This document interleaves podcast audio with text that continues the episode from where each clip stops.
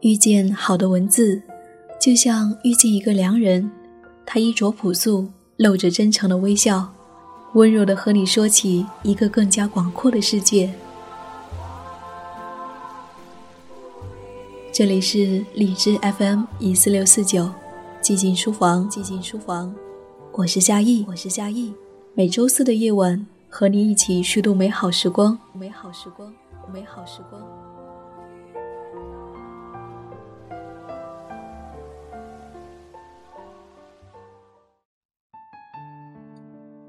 在古老的文字中，去遇见一个更加广阔的世界。嘿，亲爱的耳朵，欢迎来到寂静书房，我是夏意，夏天的夏，回忆的忆。很高兴在这个时刻，让我们一起倾听生命的另一种声音。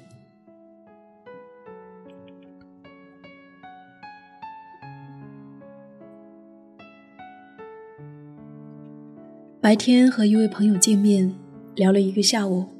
临走时，我跟他说：“也许以后我们不会再有见面的机会了，再见。”生活总是充满了变化，谁知道下一刻我们又身在何方呢？确实，因为一些原因，我将要离开北京，离开这个生活了半年的城市，所以总是很珍惜每一次能够在北京和你相遇的时刻。二零一五年十二月二十号，这一刻发出的声音来自于北京。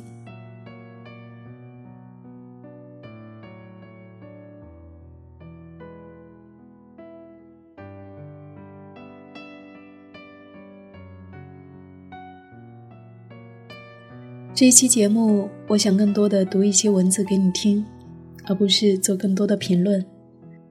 将要读到的这本书籍来自于柴静，用我的一辈子去忘记。火柴的柴，安静的静。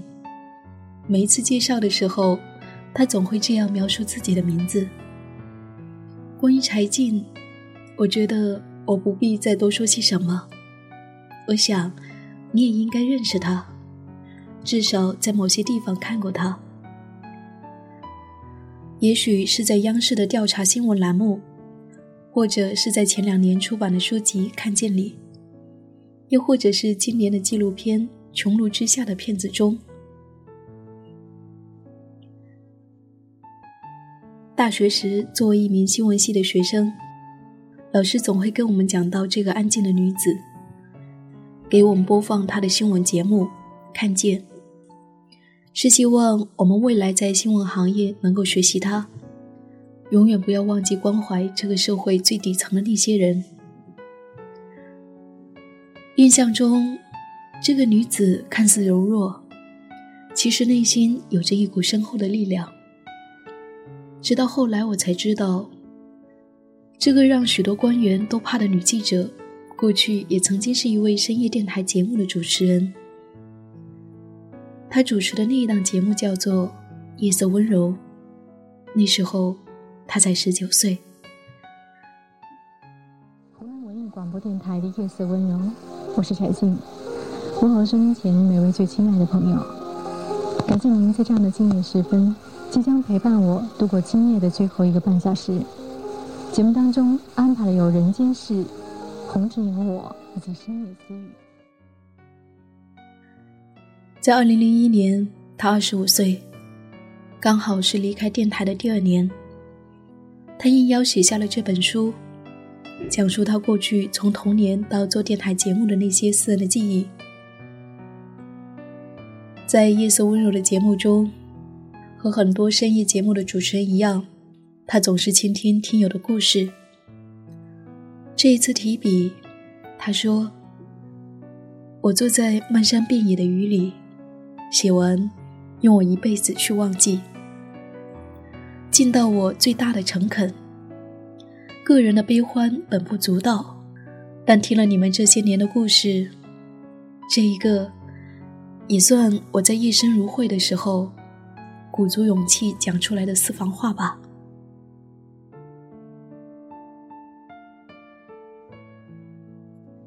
是的。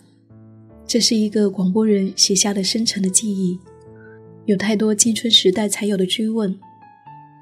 在那种青春时代的孤独中，一个人在声音的世界里，终于找到可以安放灵魂的处所。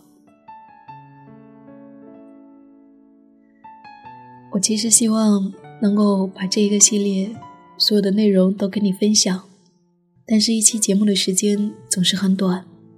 于是，我想了一个办法，接下来，嗯，还有一期或者是两期的寂静书房，我还会继续给你读到这一本书。那么，这一期节目，我先为你读到这一本书的第二章。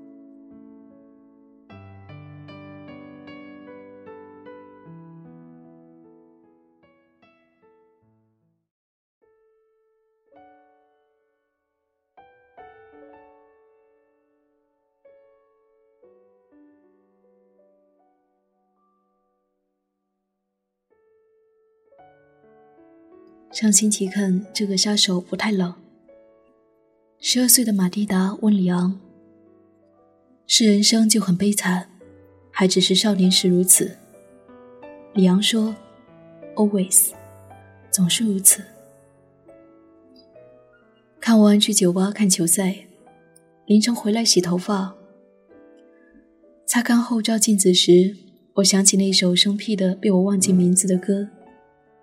那张呆呆的脸，那双大大的眼，清纯又善变，聪明却看不远。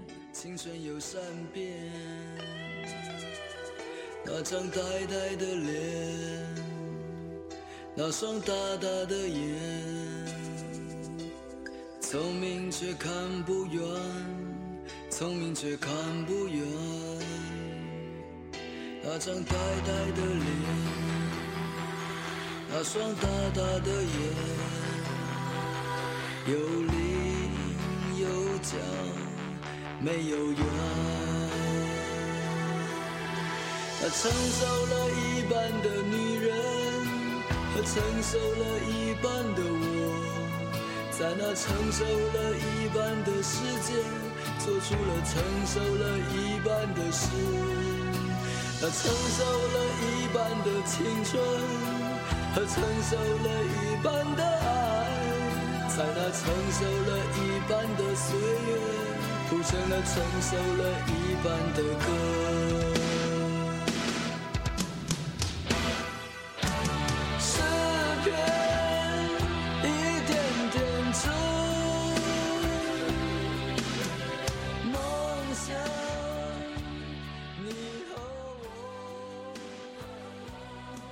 那是我揽镜自照的少女时代。那时，我曾如马蒂达，夜夜向虚空中轻声发问。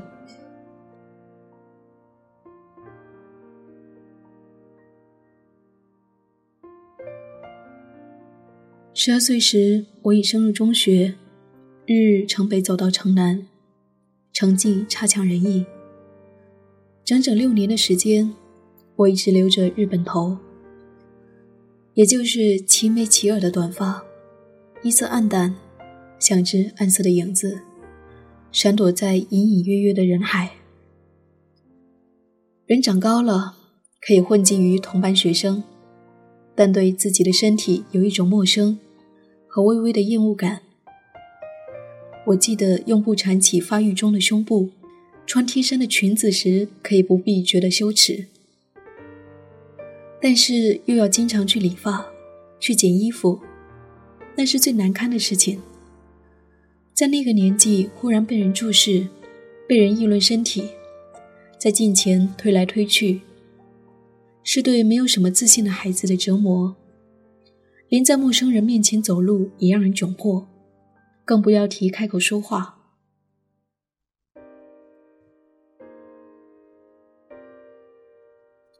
张爱玲在《会照记》里写，她永远没有摆脱那个尴尬的年龄。夫人不言，言必有失。看了会心莞尔。是是是，就是这样的。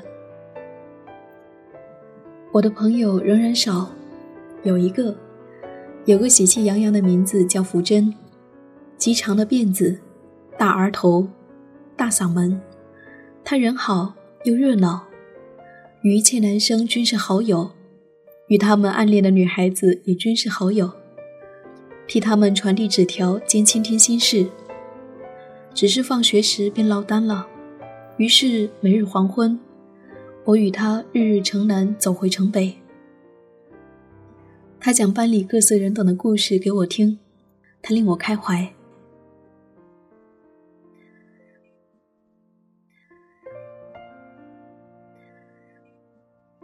我常常对着镜子看很久，用铅笔卷起头发再放下来，觉得那张脸异常的平凡。我令他做出喜怒哀乐的表情，静下来却是长久的迷惑。我经常劝说自己，人死之后不会消失，人可以化为另一个婴儿，重新认识这个世界。那些炊烟，早晨的阳光。他们存在不可能是毫无意义的，但仍然无法克服对于死亡的恐惧。每天夜里，躺在厚厚的棉被底下，我注视着睡在我左侧的奶奶的脸。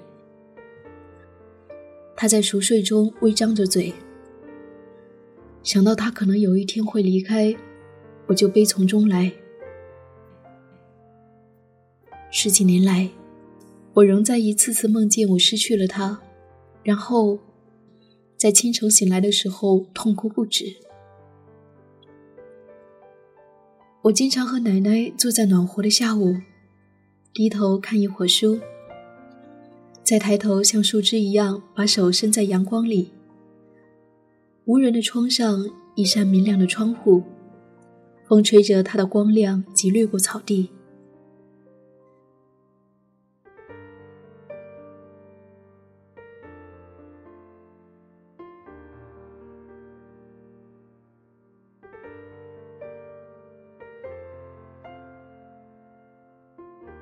阅读任何写有字的纸都令我狂喜。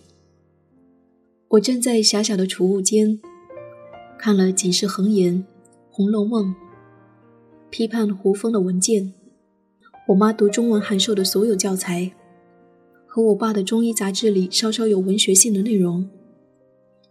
我几乎是毫无鉴别力的贪婪着吸收每一颗字，好像在那里可以寻找到这个世界的意义。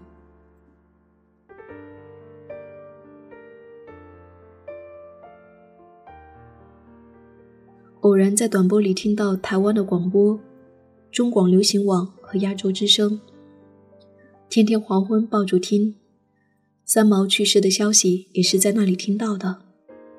我还记得生晚在黄家驹去世当天的节目中播放着《关心永远在》，他说：“人生在世就要珍惜，因为我们不知道下一分下一秒会在哪里。”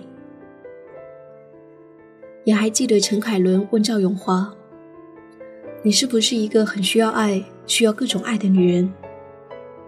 赵咏华大声地说：“ 是。”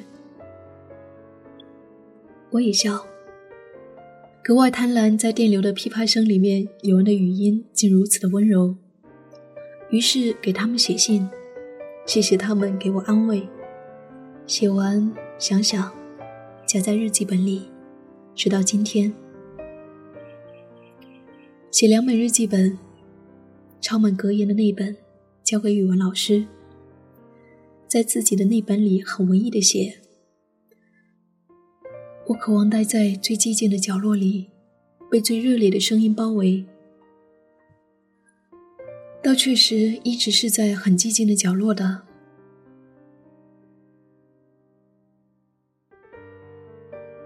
高中时愈发寡言，坐在靠窗的地方，日日看老槐树在暗黑暮色的风里，巨大的阴影如痴如醉地摇摆着。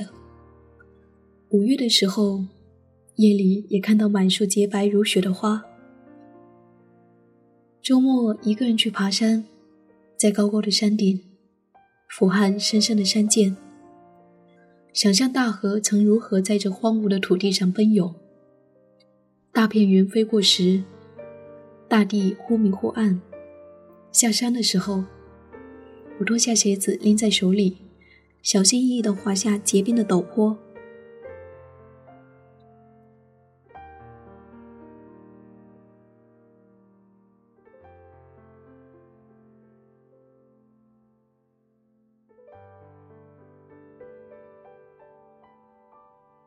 在孤独痛苦的青春期，是对音乐和美的敏锐感受令我缓解了绝望的情绪。我听罗大佑、黄品源、张镐哲、娃娃、高明骏，几乎每个人的歌就代表一段时间内的心灵挣扎，如至复古的孤单，日复一日，毫无希望的是咬人。只有这些歌。另一个少年可具有些奢侈的诗意。八年后，在从长沙飞回北京的飞机上，降落前侧转弯时，流光溢彩的大地忽然倾斜过来，我的眼睛湿了。这是我曾在北方的大地上一次次凝视的天空。从未想到，在远离灯火的高处，俯瞰人的生存之处。会有这样难以言说的美。今天的我，站在岁月的高处，仿佛重新看到自己的背影，凝立在北方巨大的晚霞和夺目的星空之下。只是那时的他，坐在紫云英盛开的田野上，注视着归于寂灭的黄昏，在想些什么呢？我不记得了，只想起他总是注视着天际线，那是他目力的极限。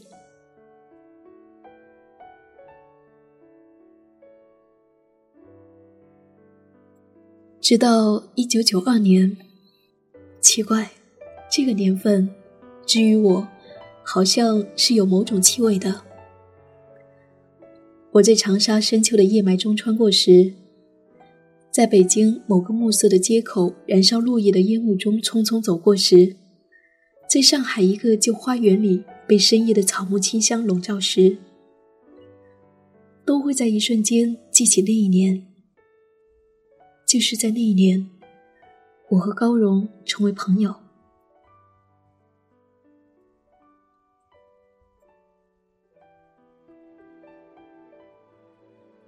其实之前有七年，我们一直同班，一起跳舞，一起出板报。但直到他父母离异，搬到我家附近很久以后，才熟起来。他扎柔顺的马尾，面容清秀之极。那两年，我与他一样，与母亲单独生活在一起。送奶奶走时，他给我一只翡翠的戒指。那是本来要在结婚时给我的。我陪他站着等车，第一次明白什么叫做心如刀割。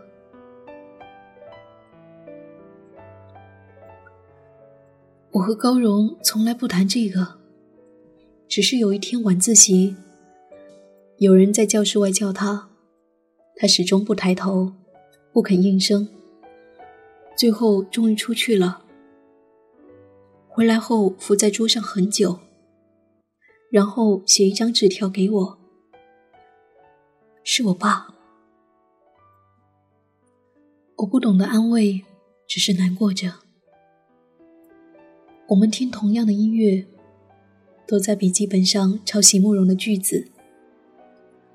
我相信，爱的本质，如生命的单纯与温柔。我们不脱手逛街，也不说私房话，只说将来成家以后一起织毛衣、说家常，看小孩子一起长大。很多时候就沉默着听陈乐融的《月光情书》。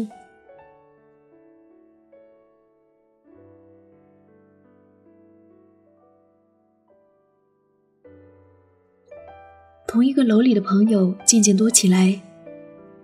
搞笑的永蛋、菲菲、东东，还有爱踢球的小霍。一把吉他，几包杏梅糖，男孩子的烟。我们有个好去处，翻过矮墙往右一拐，是个废弃的旧楼，楼梯扶手早就腐掉，楼前空地上长满荒草，春天会有大丛的紫云晕和细碎的蓝色小蝴蝶。夏天，我们就坐在楼梯口吃红豆冰，有时雨晴，下午的阳光破云而出，把院子染得一地金黄。人在那样的颜色里坐着，呼吸有些困难。每天翻过操场矮墙回家时，满天红霞，我都不明白让我微笑的是什么。要在此之后很多年，才能重新明白。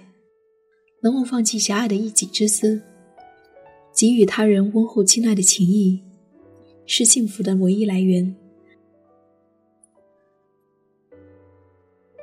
高荣此时正沉浸于爱情，和东东那个有书卷气的男孩子。东东比我们高一届，很快考上大学出去了。他不能忍受一个人沉浸在回忆中。于是退学，去一家很远的税务所上班。在信中，他坦白写道：“我终生愿寄居于这座小城，不做其他幻想。”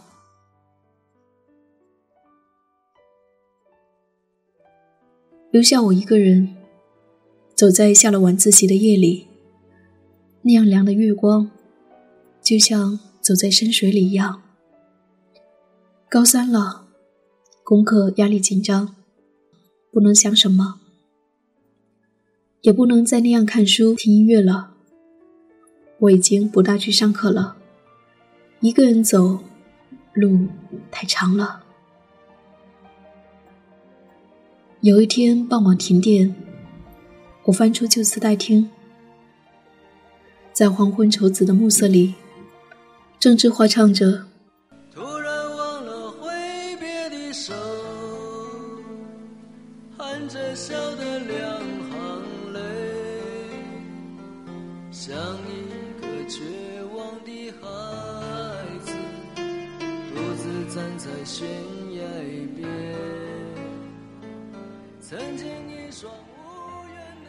所以的，我浑身颤抖，眼泪炽热的流下面颊。那首歌叫做《用我一辈子去忘记》。人一点一点都散了，旧楼也要拆了。那里铲平后，倒真成了一片悬崖。下雨的时候，站在那里，看着天一点一点暗下去，世界如同谎言，用我一辈子去忘记。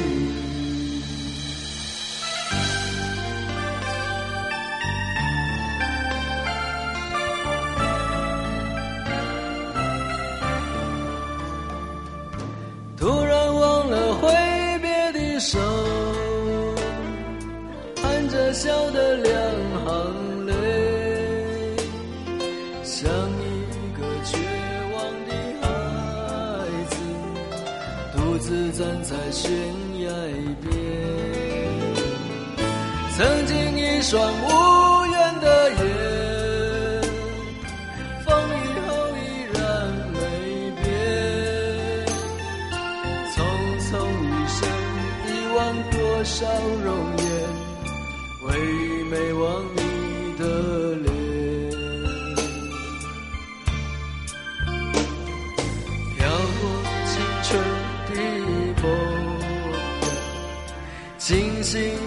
在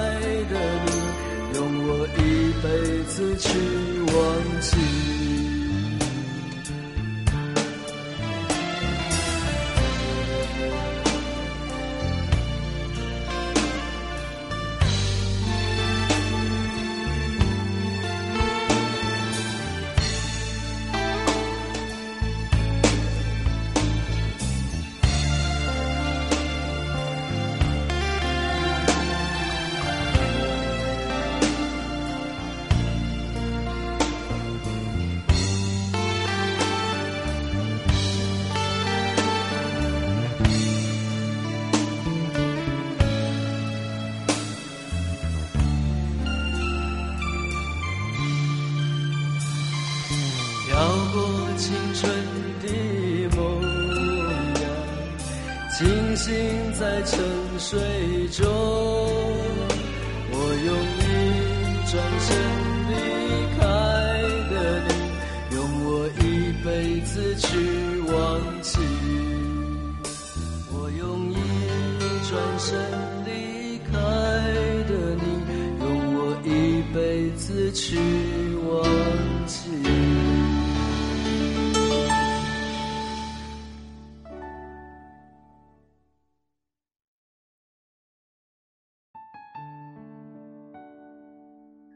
说起和这本书的相遇，也是很偶然的机会。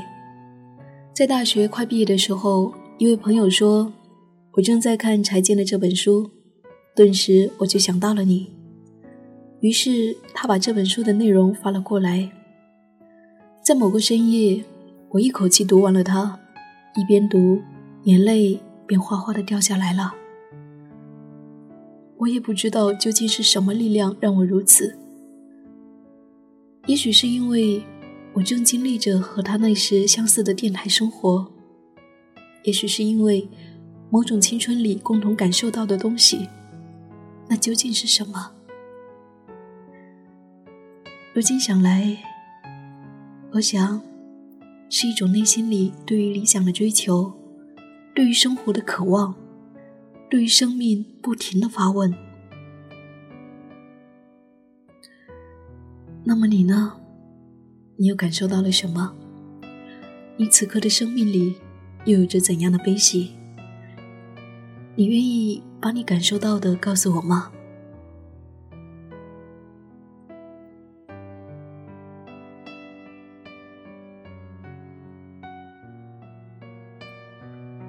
遇见好的文字，就像遇见一个良人。他衣着朴素，露着真诚的微笑，温柔的和你说起一个更加广阔的世界。这里是荔枝 FM 一四六四九寂静书房，我是夏意。谢谢我的阅读和思索有你相伴。今晚分享到的这本书来自于柴静，用我的一辈子去忘记。在下一期节目中，我将会继续与你分享他在这本书中的文字，分享更多关于夜色温柔背后的故事。如果你想找到我，可以在新浪或者是在微信公众账号上搜索 “nj 夏意”。如果你想听到我的更多的节目，欢迎下载荔枝 FM。好了，亲爱的你，晚安。愿你今夜好梦。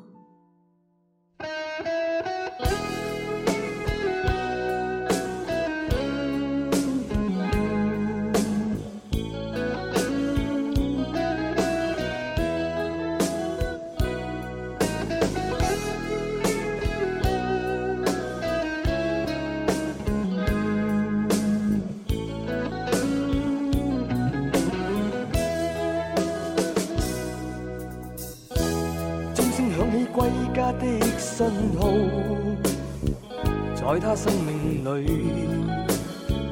仿佛带点唏嘘。黑色肌肤给他的意义，是一生奉献。肤色斗争中，年月把拥有变做失去。双眼带着期望，今天只有残留的躯壳，迎接光辉岁月，风雨中抱紧自由，一生经过彷徨的挣扎，自信可改变未来，问谁又能做到？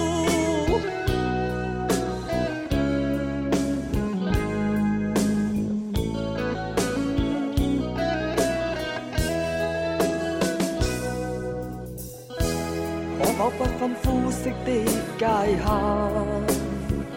愿这土地里不分你我高低。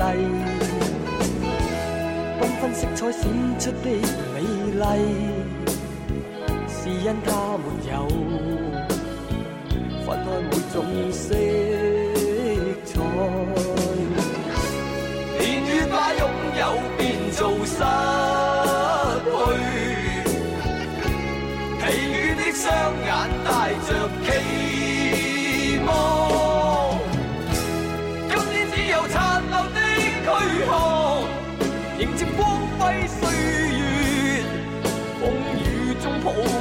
自由。